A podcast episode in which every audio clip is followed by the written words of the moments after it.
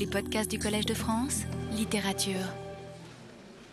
Je vais parler aujourd'hui de Claudel, euh, d'un poème entièrement différent de celui ou de ceux de la semaine dernière où il s'agissait euh, chez le Rimbaud de 1870 d'une sorte de rédemption du quotidien et du moi quotidien par les ressources de l'esprit comique et d'une imagination inlassablement éveillée. Mais nous continuerons de réfléchir sur la recherche de l'être du poète. Il s'agit des Muses de 1905, euh, poème qui a été repris comme la première des cinq grandes odes en 1910.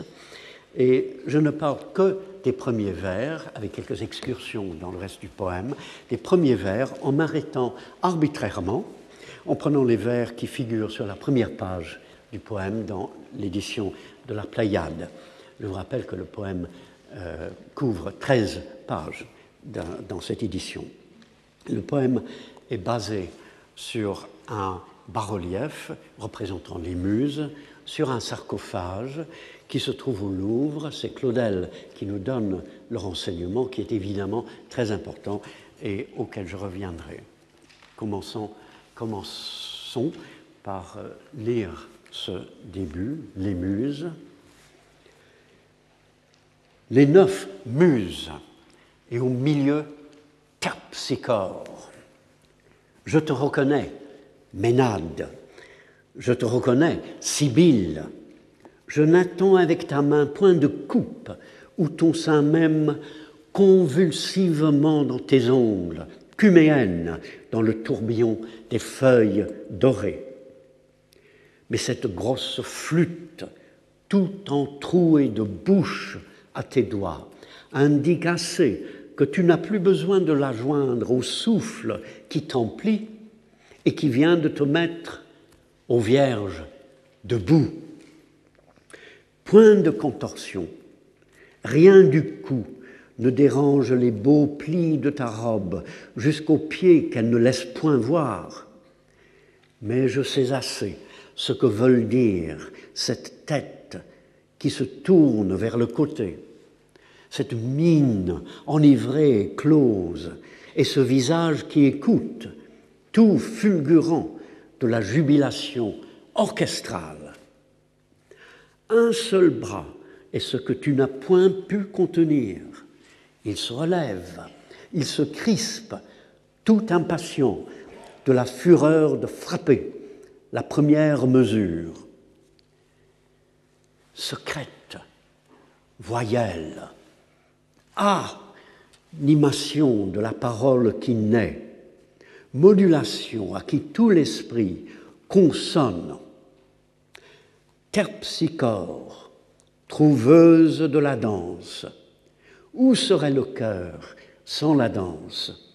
Quel autre captiverait les huit sœurs farouches ensemble pour vendanger l'hymne jaillissante, inventant la figure inextricable. Chez qui, si d'abord, te plantant dans le centre de son esprit, vierge vibrante, tu ne perdais sa raison grossière et basse, flambant toute de l'aile de ta colère dans le sel du feu qui claque, consentirait d'entrer les chastes sœurs. Les neuf muses, aucune n'est de trop pour moi. Nous sommes au seuil d'un poème possible, au moment où un poème pourra se faire. Terpsichore, muse de la danse, ne danse pas. Au contraire, aucun mouvement de son corps ne dérange les plis de sa robe et ses pieds sont invisibles. Mais notons en passant que cette phrase où euh, Claudel dit qu'elle ne danse pas se termine par un point d'exclamation, un peu comme si on écrivait tout est calme, point d'exclamation. Et notons surtout le verset 8, je dis bien verset, mais je sais encore ce que veulent dire cette tête qui se tourne vers le côté, cette mine enivrée et close, et ce visage qui écoute, ce visage qui écoute. Expression intéressante, ne disons pas simplement que c'est une sorte de licence poétique, une écoute, euh, l'écoute ici n'est pas passive, mais active, passionnée, et si même Terpsichore ne bouge pas, elle est sur le point de bouger, sa tête est tournée, etc. Et il me semble que c'est une description très exacte de l'attente du poète, du désir de poésie. Ça peut être aussi une description très exacte du lecteur. Je vais parler presque exclusivement aujourd'hui du poète qui attend son poème et qui commence son poème. Mais euh, chaque chose que je dirais s'applique ou peut s'appliquer tout aussi bien au lecteur du poème. Et les muscles de son bras, du bras de Terpsichore, se crispent, verset 9.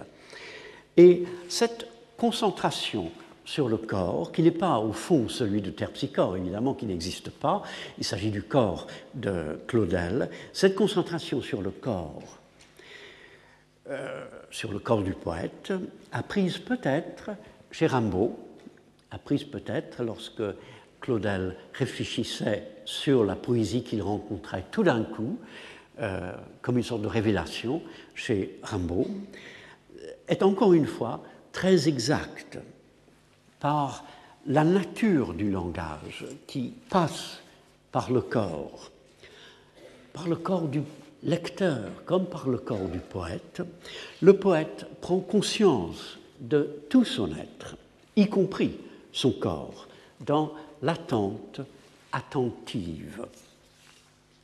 Et nous attendons, Claudel attend, la première mesure, verset 10, la première mesure, je reviendrai à cette mesure, et surtout, verset 11, la secrète voyelle. Voyelle est un mot très beau euh, qui fait penser tout de suite, par l'étymologie, à la voix. Une voyelle est un son vocalique, bien sûr. Et on attend à la fois la mesure, qui est, à strictement parler, je suppose, la mesure du bras qui va battre la mesure, mais qui est encore plus évidemment la mesure battue par le pied, et la voyelle qui sort de la bouche. Autrement dit, Claudel est conscient des deux extrémités du corps qui s'activent dans l'acte poétique et qui en quelque sorte se rejoignent pour former le corps du poète. Pourquoi secrète je suppose, Claudel n'est pas là pour qu'on lui pose la question et qui sait ce qu'il répondrait, ou même s'il sait. Je suppose que c'est parce que le tout début du poème est inconnu. C'est absolument vrai. Tout poète pourrait le dire. Tout poète attend en quelque sorte une secrète voyelle, un mot inconnu qui va tout euh, déclencher. Et la voyelle qui permet ici à la voix de prononcer la parole qui naît, qui sont les mots qui suivent, la parole qui naît, est peut-être la première secrète voyelle A, animation. Alors, est-ce que c'est une suggestion trop ingénieuse? Euh, Est-ce que c'est l'effet de l'humour anglais euh, mal placé? Peut-être. Mais j'aime croire que Claudel se plaît à écrire ainsi, euh, si ce n'est que pour lui-même. Il se peut très bien que Claudel se dise qui va voir que, après avoir parlé du voyelle, j'ai écrit la toute première.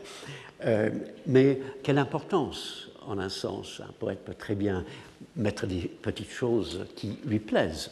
Après tout, un poème n'est pas une lettre adressée au lecteur.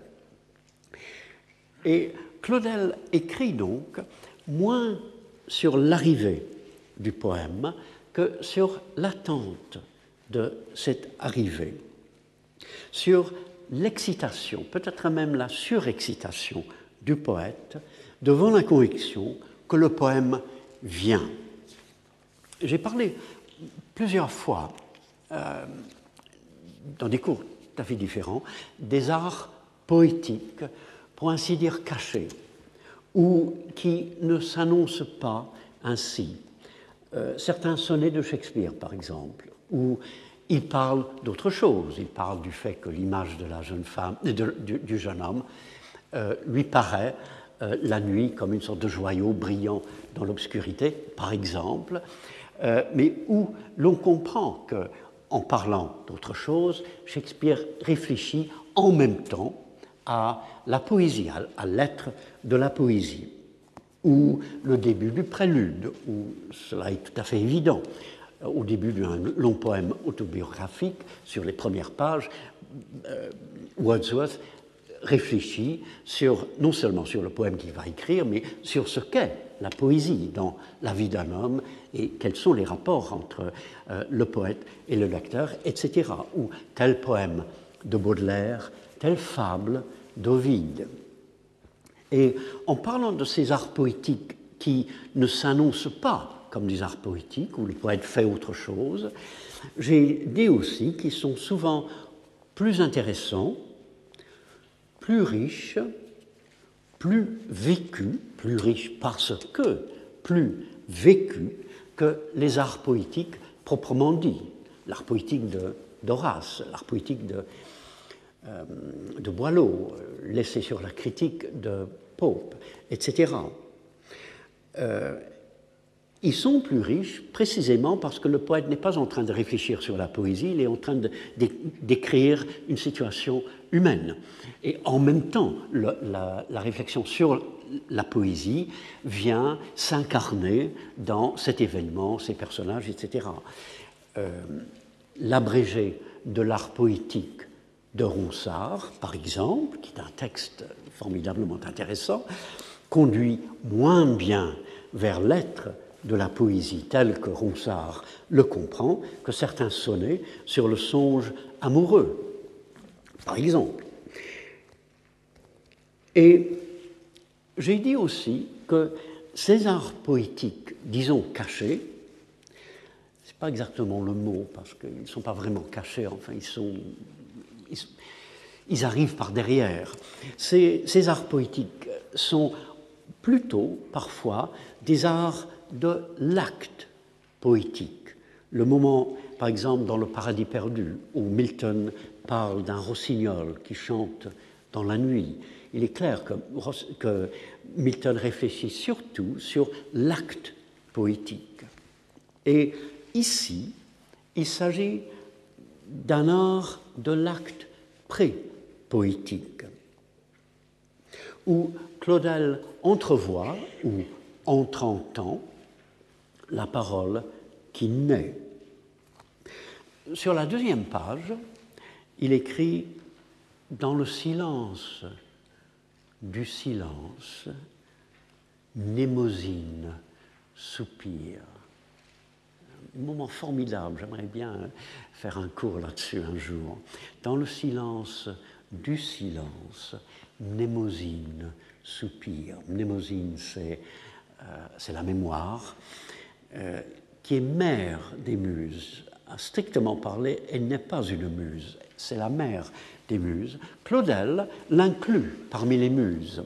Et il ne s'agit pas de le corriger en disant que malheureusement il s'est trompé, il le fait évidemment à dessein.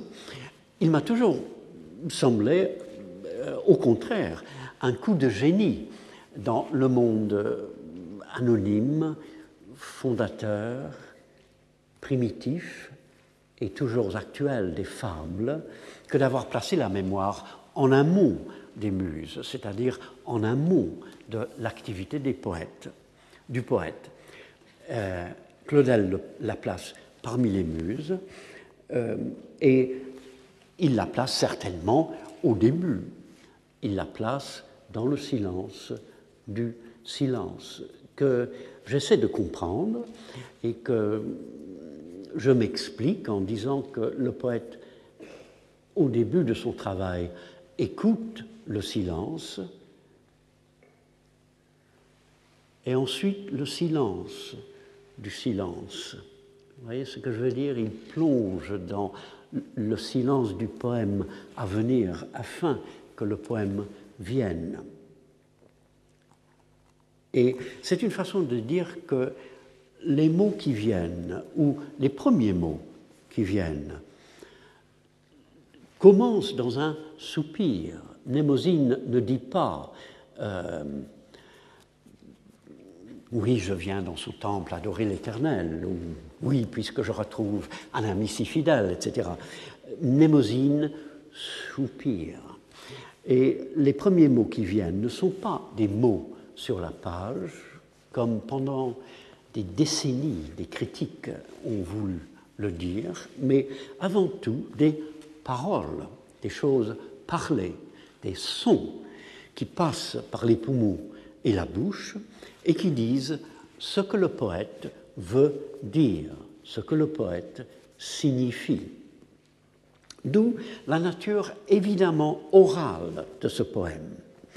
Il faut penser que Claudel est en train d'écrire un poème sur l'attente d'un poème et que en disant j'attends le poème, il est bien obligé évidemment d'écrire son poème qui le dit. Mais dès le début, on est conscient de l'oralité du poème. Le tout début, les neuf muses, et au milieu, Terpsichore. Et il est clair que euh, c'est le rythme qui a lancé le poème, que l'ème de muse qui revient dans milieu n'est pas là pour faire joli, il n'est pas simplement une allitération, c'est une allitération, mais on n'a rien dit quand on dit tiens, voilà une allitération. Que l'ème qui revient euh, donne naissance euh, le premier M donne naissance à un autre M dans l'élan de la phrase. Quand Claudel est dans son élan, il est naturel que certains sons se reprennent. Et surtout, à la fin de, la phrase, de la, oui, de la phrase, du verset, le mot terpsichore. Formidable de commencer un poème avec terpsichore, qui est polysyllabique, et qui est étrange, littéralement étranger, parce que non seulement c'est un, mot qui vient du grec, mais c'est un mot qui vient tout évidemment, très évidemment, du grec, et c'est un mot plein de consonnes. C'est presque un mot anglais, terpsichore. Euh, et c'est évidemment euh, cela qui lance le poème. Ou bien, sur ce même plan de, l'oralité, de de la parole proférée, euh, les versets 4 à 6. Mais cette grosse flûte, tout entrouée de bouche à tes doigts, indique assez que tu n'as plus besoin de la joindre au souffle qui t'emplit et qui vient de te mettre, ô Vierge, debout. Ce que je remarque, c'est une sorte de logique dans les voyelles. Encore une fois, il ne s'agit pas simplement d'assonance. Un souffle vient spontanément, naturellement, presque nécessairement d'un instrument tout entroué de bouche. Ce sont les ou qui donnent naissance à ce souffle. D'ailleurs, j'y pense tout d'un coup, quand on souffle, on fait plus ou moins le son ou, si on fait un son. Et ce souffle euh, vous met debout. Et encore une fois, ce n'est pas pour faire joli. Euh, il est vrai que cette série d'assonances euh, fait que la phrase se tient. C'est très important qu'une phrase en poésie ait une forme. Et l'assonance, comme l'allitération de tout à l'heure, aide à donner forme à la phrase. Mais au-delà de cela, il y a une sorte de logique dans cette série d'assonances. Euh, et en plus, l'impulsion de la phrase vient en partie par cette voyelle qui se répète, comme l'impulsion de l'autre phrase vient de la consonne qui se répète. Claudel fait donc une sorte d'art euh, de l'acte pré-poétique. Et quel genre de poème Claudel attend-il? La façon dont il parle au début est curieusement paradoxale. Euh, verset 2. Je te reconnais, Ménade. ménade. Euh, une ménade, c'est une bacchante, comme vous le savez, une femme qui connaît l'extase de l'ivresse ou l'extase par l'ivresse. Euh, le mot même, ménade, euh, vient, enfin le mot grec vient de mania, la manie ou la folie, ou du verbe mainestai, délirer. Et tout de suite, euh, l'ayant dit, ayant fait venir dans son poème l'idée d'une femme extatique et ivre, Claudel lui dit Je n'attends avec ta main point de coupe, comme s'il lui disait euh, Tu viens avec, euh, avec le vin de l'ivresse poétique, je n'en veux pas. Cependant, il va bientôt parler de, au, verset 8 de la mine enivrée et close de Terpsichore. Euh, au verset 13, il va parler de vendanger l'hymne jaillissante. La métaphore, évidemment, n'est pas venue euh, par hasard. Et plus tard dans le poème, il, il s'adressera à ivre terpsichore. La même chose arrive avec la Sibylle. Je te reconnais, Sibylle. La Sibylle de Cume, comme vous le savez, convulsée par Apollon, écrivait ses réponses, ses prophéties sur des feuilles qu'elle laissait à l'entrée de la caverne, qu'il fallait ramasser très vite avant que le vent ne les disperse. Euh, d'où l'allusion bien connue, mais extrêmement intéressante au début du Westland, de la terre gaste d'Eliot, euh, allusion qui signifie qu'en lisant The Wasteland, il faut retrouver l'ordre des fragments, non pas en, mettant les fragments du poème dans un autre ordre, évidemment, il y a un début, un milieu et une fin, mais en trouvant dans ces fragments un ordre.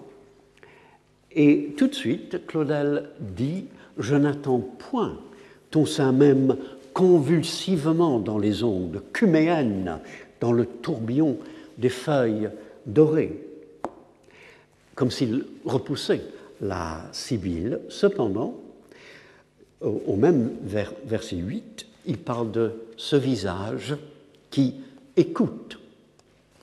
C'est évidemment euh, le visage, où ça rappelle le visage de la Sibylle qui écoute euh, Apollon qui est sur le point de, l'envahir, de s'emparer d'elle. Euh, notons que ce ne sont pas les oreilles qui écoutent, les oreilles ne sont qu'un moyen, c'est l'être qui écoute, et Claudel trouve le moyen de dire que l'être du poète euh, écoute le poème qui vient en parlant du visage, car c'est à supposer que l'être est surtout présent dans le visage. Nous pensons toujours que la personnalité, même la personne, se voit euh, dans le visage. Notons aussi la danse des mots. Euh, il semble repousser cette euh, Sibylle convulsée par le, Apollon, ne sachant pas ce qu'elle dit, etc. Mais il, il écrit sa réponse négative convulsivement. Le mot convulsivement, cinq syllabes, suit huit monosyllabes. Ta main, point de coupe en ton sein et même le mot même, euh, dont on ne prononce pas, je suppose, le E de la fin, convulsivement, arrive vraiment convulsivement. Et dans toute la phrase, j'ai l'impression que Claudel, en disant ce qu'il ne veut pas, crée sa propre poésie pleine de convulsions et de tourbillons. Parce que il attend d'abord la fureur au verset 10. La fureur. La fureur qui est bien sûr le désir des poètes européens de retrouver la fureur ou la furie d'une certaine poésie grecque ou hébraïque. Euh, Ronsard, par exemple, au XVIe siècle, en pleine Renaissance, veut retrouver une certaine façon d'être du poète qu'il suppose avoir été euh, celle de Pindare, par exemple, et des, non pas des premiers poètes, mais des, deuxièmes, euh, de la deuxième génération des poètes. Au XVIIIe siècle, quand on commence à, réinspecter la poésie de l'Ancien Testament, quelqu'un comme Smart veut retrouver une espèce de, de, fureur dans la poésie hébraïque. C'est un désir qui laisse toujours, je crois, un peu perplexe, ou serait-il plus honnête euh, de dire qui me laisse toujours un peu perplexe Là, je suis vraiment obligé de chercher à comprendre de l'intérieur quelque chose qui n'existe, qui n'entre pas dans mon expérience. Je suppose que cela s'explique ainsi. Euh, le poète sait que quand il écrit, il y a quelque chose d'autre qui s'active en lui. L'explication la plus terre à terre, c'est simplement que son subconscient ou euh, des couches de sa mémoire qui échappent à sa vigilance lui donnent des mots, des idées, des images, etc. C'est très bien, mais qu'à un autre niveau, sachant qu'il y a quelque chose qui arrive au moi, que presque littéralement dans l'acte de poésie, je est un autre, on aimerait que cet autre soit aussi élevé que possible. Et certains poètes aspirent à ce que cette altérité qu'ils trouvent en eux soit en quelque sorte divine, que ce soit un Dieu qui les habite. Ils cherchent la fureur, ils cherchent aussi la colère. La colère, au verset 15. La colère qui est à strictement parler celle de Terpsichore contre le poète, mais puisque Terpsichore n'existe pas, c'est évidemment celle du poète contre lui-même et plus particulièrement contre, non pas contre sa raison, mais contre la partie grossière et basse de sa raison. Euh, il faut peut-être comprendre cette colère en pensant au wrath de Blake euh, et du tigre de Blake, cette conviction chez Blake qu'une certaine colère euh, ou énergie divine ou sacrée est à la source de la, la, la, poésie la plus élevée. Et quel est cet état d'esprit ou cet état des émotions qui semble nécessaire au poète Claudel? Au poète Claudel, c'est-à-dire à Claudel lorsqu'il est en train d'écrire. C'est d'abord une certaine véhémence de l'écriture Là encore, je regarde un peu euh, de l'extérieur, une certaine véhémence de l'écriture que l'on trouve dans tous les points d'exclamation. On ne regarde pas la poésie, mais quand on regarde cette première page, on peut être étonné par le fait que chaque phrase se termine par un point d'exclamation, à la seule exception des questions. Euh, un lecteur anglais pense évidemment à Whitman, mais penser à Whitman n'épuise pas l'intérêt de la chose. La fonction de ces points d'exclamation, qu'on appelait autrefois, entre parenthèses, des admiratifs, revenir dans un mot que je commente longuement dans les premiers cours, leur fonction est évidemment de signaler l'étonnement, l'étonnement, l'arrivée de la tonnerre. On le voit aussi dans le mot tout, tout entouré, verset 4, tout fulgurant, verset 8, tout impatient, verset 10, même flambant toute, verset 15, où à strictement parler, tout est évidemment un adjectif. Presque toujours, il s'agit d'un adverbe, d'un adverbe d'intensité, particulièrement très, etc.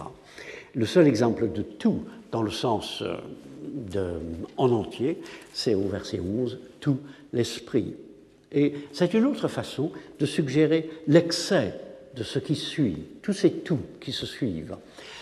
Lorsque j'avais des étudiants, euh, à ce moment-là, ils m'auraient dit Oui, monsieur, mais est-ce que, vraiment Claudel en était conscient? Est-ce qu'il voulait que ce soit ainsi Et je répondais toujours Je n'en sais rien, mais c'est ainsi. Regardez, écoutez. Euh, et s'il n'en était pas conscient, euh, cela arrive dans le texte cinq fois le mot tout sur une seule page parce que, parce que cela arrive. Il est porté par l'excès de son désir de poésie et par l'excès de ce qu'il sent, ressent en lui. C'est la même chose avec assez. Verset 4 indique assez. Verset 8, je sais assez. Et dans les deux cas, assez n'est pas une atténuation. Elle est assez jolie, il est assez intelligent, etc. Curieux que je parle ainsi au lieu de dire euh, il est assez beau, elle est assez intelligente. Enfin, voilà, ce n'est pas une atténuation, c'est un renforcement, exactement comme le mot quite en anglais. Et encore une fois, Claudel était-il conscient d'avoir utilisé sur la même page deux fois le mot assez comme en renforcement? Je n'en sais rien. Mais s'il était là, il, me dirait sans doute Ah, mais c'est très bien, oui, hein, parfait. Euh, et même le mot point à la place de pas semble être plus vigoureux pour Claudel. Il l'emploie quatre fois sur cette première page. vous voyez que dans l'acte d'écrire, euh, Claudel répète beaucoup de mots, des mots tout à fait sans importance en eux-mêmes, tout, assez, euh, point, point d'exclamation, etc. Il répète constamment pour créer cette sorte de véhémence dans l'écriture à laquelle il, euh, qu'il attend. Et tout poète a besoin qu'il se passe en lui quelque chose. Claudel semble vouloir que ce quelque chose soit extrêmement dynamique. Euh, pour qu'il puisse écrire une ode pindarique, pour qu'il puisse composer une hymne jaillissante, jaillissante, et pour qu'il puisse découvrir en lui-même un moi furieux, coléreux, jaillissant, vivant, avec une intensité qui lui plaise, bien sûr, mais aussi qui le rende semblable à la sainte réalité. C'est une expression de Claudel, pas dans ce poème, qui le rende semblable à la sainte réalité, chargée, elle aussi, de présence et d'énergie. Autrement dit, il ne pense pas simplement à Paul Claudel, à quel plaisir on peut ressentir, on peut avoir en écrivant un poème véhément et dynamique. Il pense aussi à la nécessité de réagir à la présence et l'énergie d'une sainte réalité. Il pense à la nécessité de se rendre digne du réel. Et là, on est moins près de Blake en pensant aux poètes anglais, que de Hopkins. Hopkins. Et il est curieux que hum, Claudel, qui s'occupait beaucoup de poésie anglaise, qui a euh, traduit euh, Coventry Patmore, un poète catholique anglais du XIXe siècle, ne se soit pas occupé de Hopkins. Il ne pouvait pas en 1905, bien sûr. Une certaine intensité de l'être ne suffit évidemment pas euh, il faut aussi qu'il y ait une technique à la hauteur. Quelle technique sert cette euh, intensité de Claudel? D'abord, évidemment, euh, la prosodie. Claudel invente, ou du moins perfectionne, disons, des versets. N'écrit pas de vers, il écrit des versets en pensant, bien sûr, aux versets biblique un lecteur anglophone pense à Smart au XVIIIe siècle, à Blake, fin XVIIIe, début XIXe, à Whitman au XIXe. Mais encore une fois, il ne s'agit pas simplement de, dire cela, il ne suffit pas de dire cela, il faut dire aussi euh, ce que j'ai dit déjà plusieurs fois, que la complexité et la rigueur des règles prosodiques en France euh, fait que le verset de Claudel a un tout autre effet.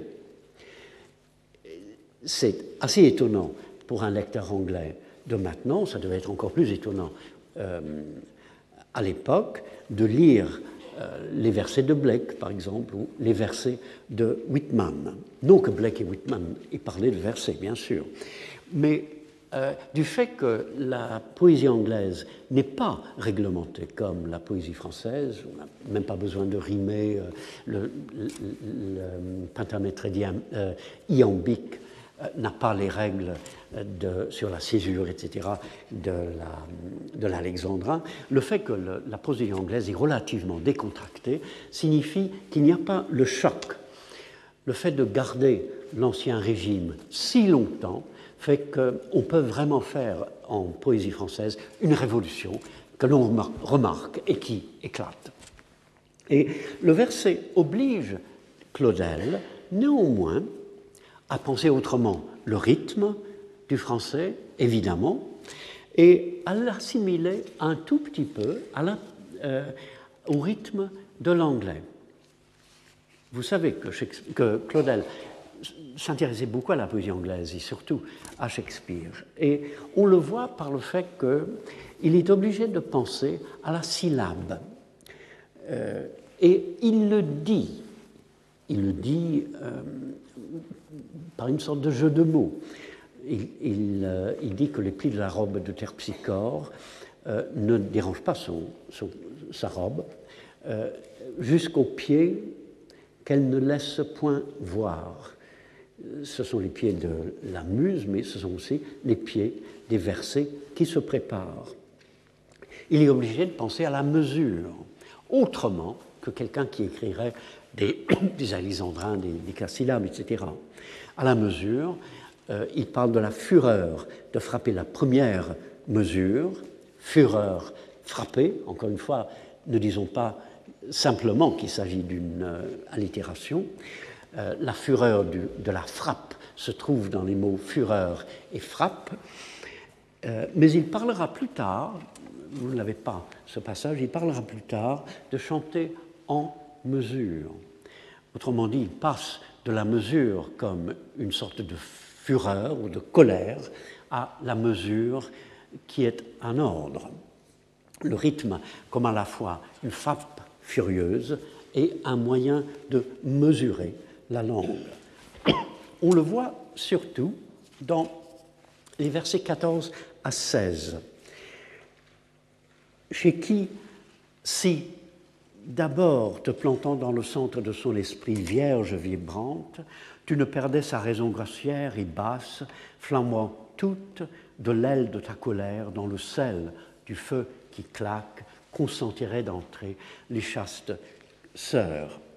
Je l'ai lu évidemment comme Claudel ne l'a pas écrit, simplement pour que l'on voit la complexité de la phrase où il y a une subordonnée conditionnelle qui intervient aussitôt, chez qui, si, où il y a deux participes présents, plantant, flambant, où ce sont les monosyllabes qui font jaillir la phrase, chez qui si, euh, où il y a une allitération au moment d'une incise, pour que l'incise continue de faire progresser l'élan de la phrase, vierge vibrante, où l'on remarque l'inversion à la fin, c'est quand on arrive au dernier mot qu'on trouve finalement le sujet de la phrase, et où consentirait, encore un mot polysyllabique, suit, encore une fois, une suite de monosyllabes.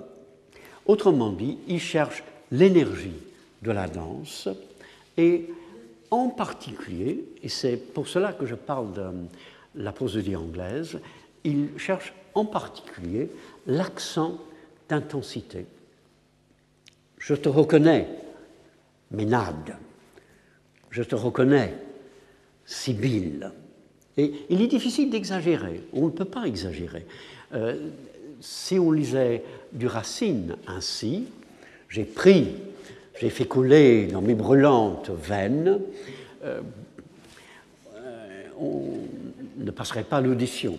Mais en lisant Claudel avec toute l'emphase que l'on veut, on ne le dénature pas. Et qui vient de te mettre aux vierges debout. C'est presque comme s'il pensait euh, à Liambe. Euh, il pense nécessairement, puisqu'il n'a plus euh, l'appui du vers, à l'accent d'intensité, il pense, pense aussi à la force des consonnes. La poésie commence par la secrète voyelle, prononcée par la voix, mais le poème est surtout consonantique. Et Claudel le dit par une sorte de double jeu de mots. Il parle au verset 11 euh, d'une modulation à qui tout l'esprit consonne. Alors d'abord, il me semble que l'on s'attend à ce qu'il écrive euh, une modulation à qui tout l'esprit consent. Et deuxièmement, euh, l'esprit qui consonne, qui sonne avec la modulation de la parole, le fait surtout par des consonnes. Et dès le début, terpsichore, convulsivement, et même convulsivement, suivi de près par cuméenne. Euh, vous savez que le, français est une langue plus vocalique que consonantique, à l'inverse de l'anglais. Et Claudel ouvre la poésie française un tout petit peu à la vertu de la poésie anglaise. Ce n'est pas un compliment que je lui fais. Hein. Je dis pas que, enfin, un poète français a, réussi à écrire un peu comme un poète anglais. Je dis simplement que pour, pour n'importe quel poète, il est intéressant de, de voir d'abord les vertus de sa propre poésie, c'est ça qui compte absolument, euh, mais aussi les vertus d'une poésie à côté et de penser de temps à autre à la possibilité de faire venir dans sa propre poésie, dans la poésie de sa langue, certaines vertus de cette autre poésie. Et il discipline le corps du poème pour que son enthousiasme soit aussi vif que possible, en utilisant une technique absolument à la hauteur de ce qu'il cherche. La technique n'est jamais une simple question de technique.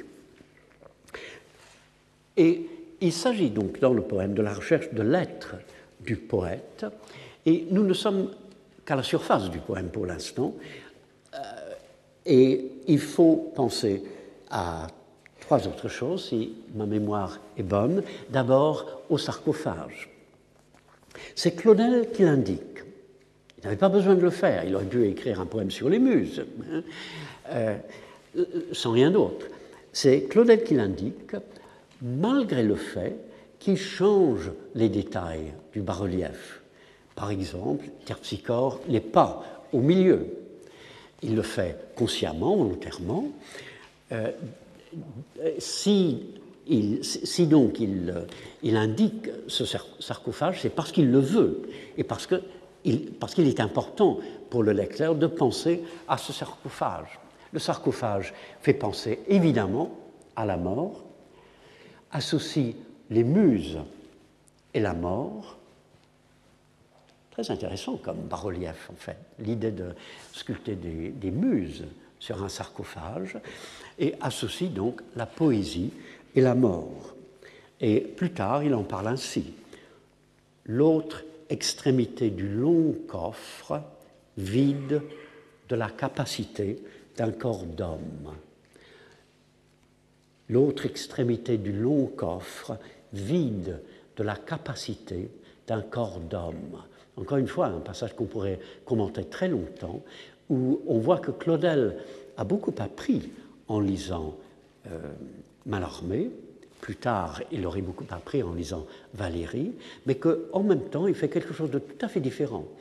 euh, Malramé et Valérie auraient parlé, euh, après le vide, ils auraient parlé d'une absence. Euh, Claudel, en parlant de quelque chose qui n'est pas là, le, sarcophage est vide, le corps n'y est pas, réussit néanmoins à parler d'une façon très charnelle.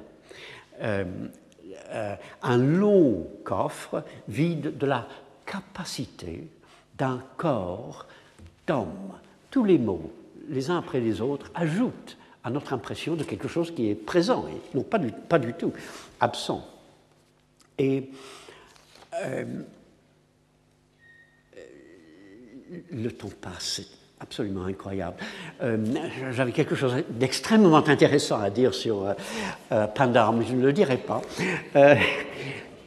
la poésie se met souvent, comme vous le savez, en face de la mort. La poésie ne peut pas vaincre la mort et la fable d'Orphée et d'Eurydice est là pour le dire de la façon la plus majestueuse. Mais néanmoins, les poètes reviennent constamment à ce, défi que représente la mort devant l'ambition la plus élevée de la poésie. Et la poésie peut, après tout, vaincre l'inertie du poète, l'inertie du lecteur, par la force de ses pieds. Euh, plus tard, en s'adressant aux muses, il dira Ô muses, ah, pardon, patiemment sculptées sur le dur sépulcre, la vivante, la palpitante. On ne comprend pas très bien la phrase sans ce qu'il y a autour. La vivante, la palpitante, c'est terpsichore. Encore une fois, elle est vivante, juste à côté du mot sépulcre, le dur sépulcre, la vivante, et elle palpite comme le corps d'un homme.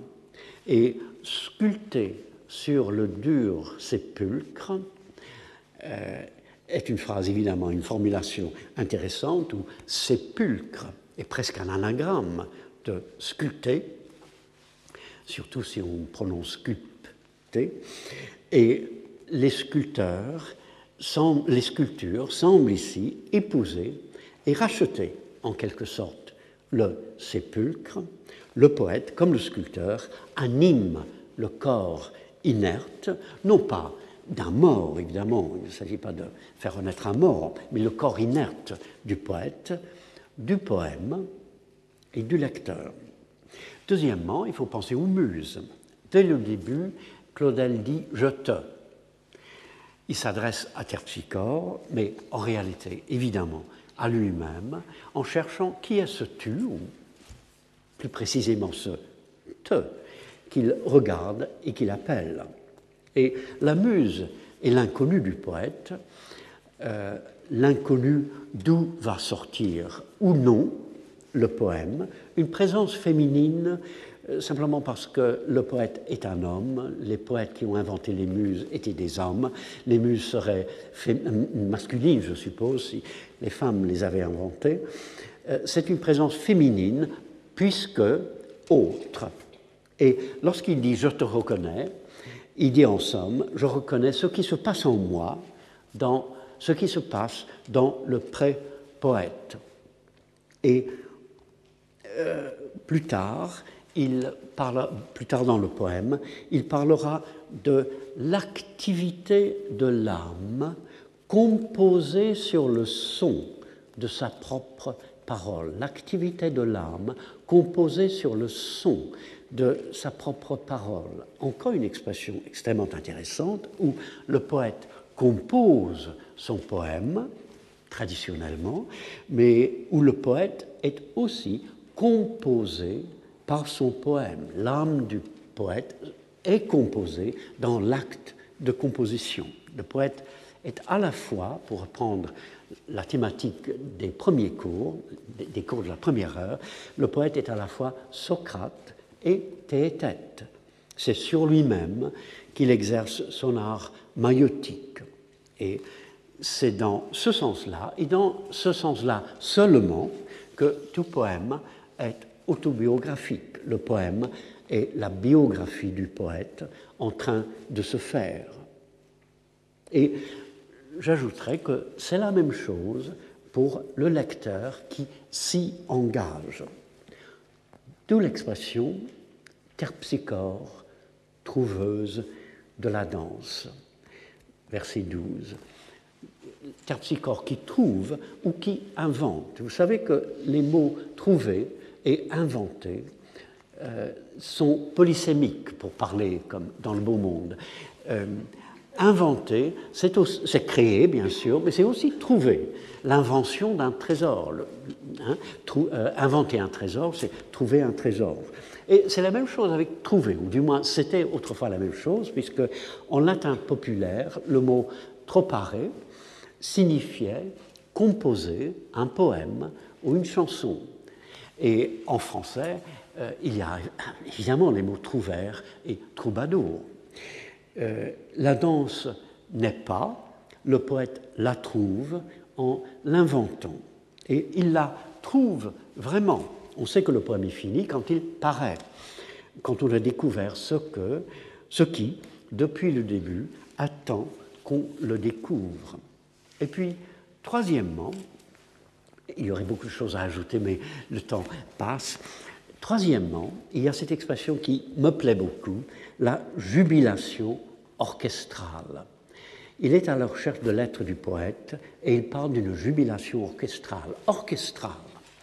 Claudel cherche au-delà de la poésie, disons, lyrique, ce n'est pas une expression que j'utilise, mais vous voyez ce que je veux dire, la poésie qui sort du, du moi du poète, et il cherche ailleurs que dans la poésie impersonnelle. Il cherche autre chose. Il commence après tout avec la muse de la danse, et non pas avec une, des muses qui parle plus évidemment de la poésie. Et dans les derniers, au dernier vers, enfin un autre dernier vers, euh, il parle des neuf muses en disant qu'aucune n'est de trop pour moi. Euh, et cette jubilation orchestrale vient de la conviction d'une multitude de voix à trouver, à inventer, et de la diversité de l'être à explorer et à faire chanter ou à faire danser.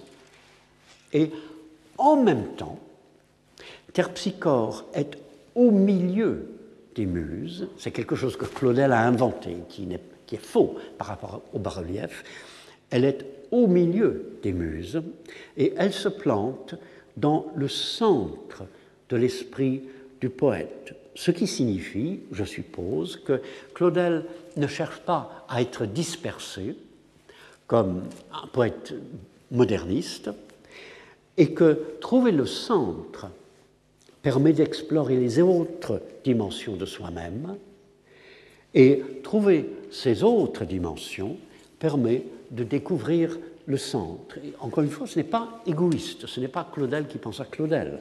Chaque voix est en rapport avec la vie, avec la réalité partagée, multiplier ainsi le moi, euh, le moi qui parle, c'est augmenter son sens du réel et le sens du réel que donne au lecteur le poème. Je me dis, que l'attente de Shakespeare pouvait être un peu comme cela. Vous savez que euh, je médite souvent sur le fait que notre plus grand poète a choisi d'écrire pour le théâtre plutôt que de choisir des poèmes dans le sens simple du mot. Et devant la multiplicité des voix à créer dans une pièce, devant la diversité de façons d'être et de manières de concevoir et de vivre le monde, euh, Shakespeare avait peut-être cette sorte de jubilation orchestrale, c'est tout l'orchestre qui joue, et devant le centre à trouver. Dans une pièce de Shakespeare, il y a une diversité de voix. Il ne faut jamais dire Shakespeare s'exprime par tel ou tel personnage. Shakespeare, c'est Hamlet, les autres, ce sont des, ombres qui ne comprennent pas, etc. Euh, il y a une multiplicité de voix, mais en même temps, il y a un centre qui n'est pas un personnage, il y a un centre à trouver. Et ce centre est difficile à trouver, on le sait, parce que tout le monde a sa propre interprétation de chaque pièce de Shakespeare. Ce sont les miennes qui sont justes, bien sûr.